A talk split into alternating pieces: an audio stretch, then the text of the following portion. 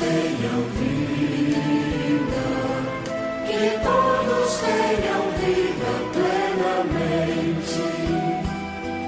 Eu vim para que todos tenham vida, que todos tenham vida plenamente. Mensagem do Padre como um Senhor Luiz Antônio. Querido povo de Deus, irmãos e irmãs na fé, com esperança renovada, fraternidade, diálogo, a todos um abençoado dia com a graça de Deus. Dia 16 de novembro, quinta-feira, trigésima semana do tempo comum.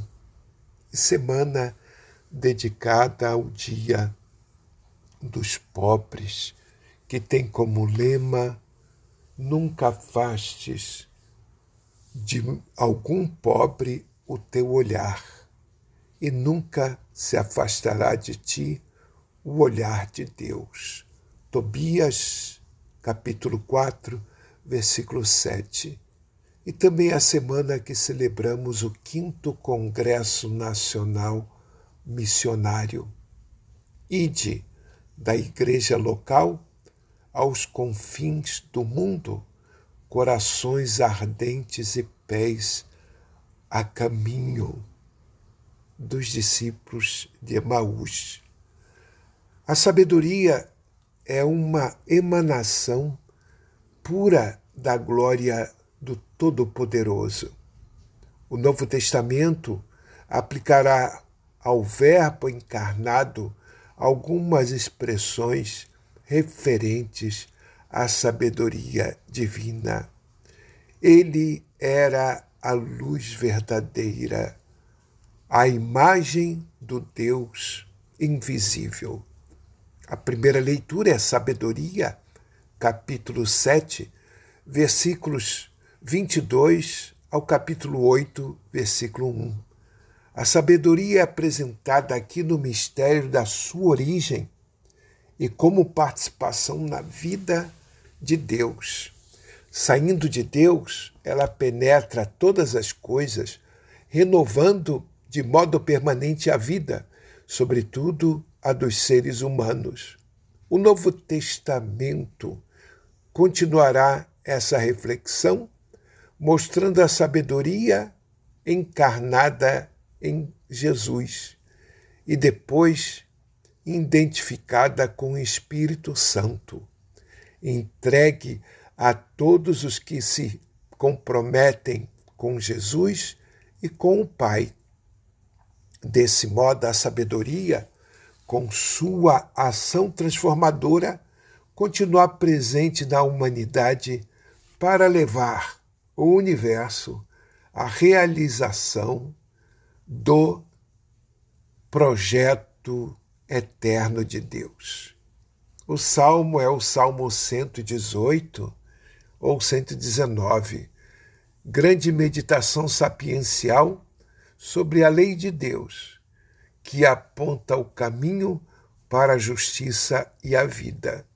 O refrão é eterna, ó Senhor, vossa palavra. O Evangelho, Lucas, capítulo 17, versículos de 20 a 25. Naquele tempo, os fariseus perguntaram a Jesus sobre o momento em que chegaria o reino de Deus. Jesus respondeu: O reino não vem ostensivamente, nem se poderá dizer está aqui ou está ali porque o reino de Deus está entre vós. E Jesus disse aos discípulos: Dias virão em que desejareis ver um só dia do Filho do Homem e não podereis ver. As pessoas vos dirão: Ele está ali ou ele está aqui.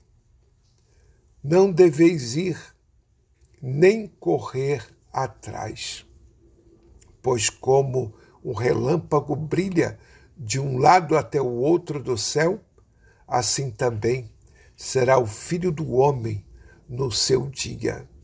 Antes, porém, ele deverá sofrer muito e ser rejeitado por esta geração. Palavra da salvação. Os fariseus imaginavam que o reino de Deus só chegaria quando todo o povo observasse a lei em suas mínimas prescrições. Pedem a Jesus uma definição. Quando iria chegar esse reino? Jesus responde que a vinda do reino não depende de cálculos ou de grandes rumores. O reino de Deus começou na pessoa e na prática de Jesus no meio dos seus contemporâneos. O reino se torna presente e visível sempre que as pessoas praticam a justiça, criando relações de fraternidade.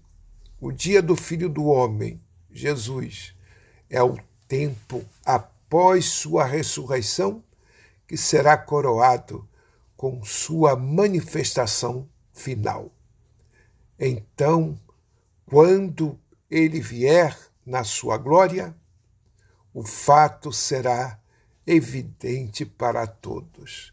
Entretanto, primeiro, ele deve sofrer muito e ser rejeitado por esta geração.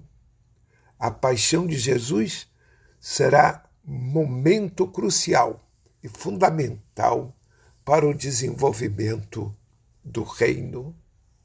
Rezemos pelos pobres e rezemos por todos nós batizados que temos a missão de evangelizar a todos, de modo especial os mais pobres, desvalidos e abandonados nesta sociedade. Rezemos. Deus de poder e misericórdia, afastai de nós todo obstáculo para que inteiramente disponíveis nos dediquemos ao vosso serviço. Por nosso Senhor Jesus Cristo, vosso Filho, na unidade do Espírito Santo. Amém. Paz e bem, um dia abençoado para todos.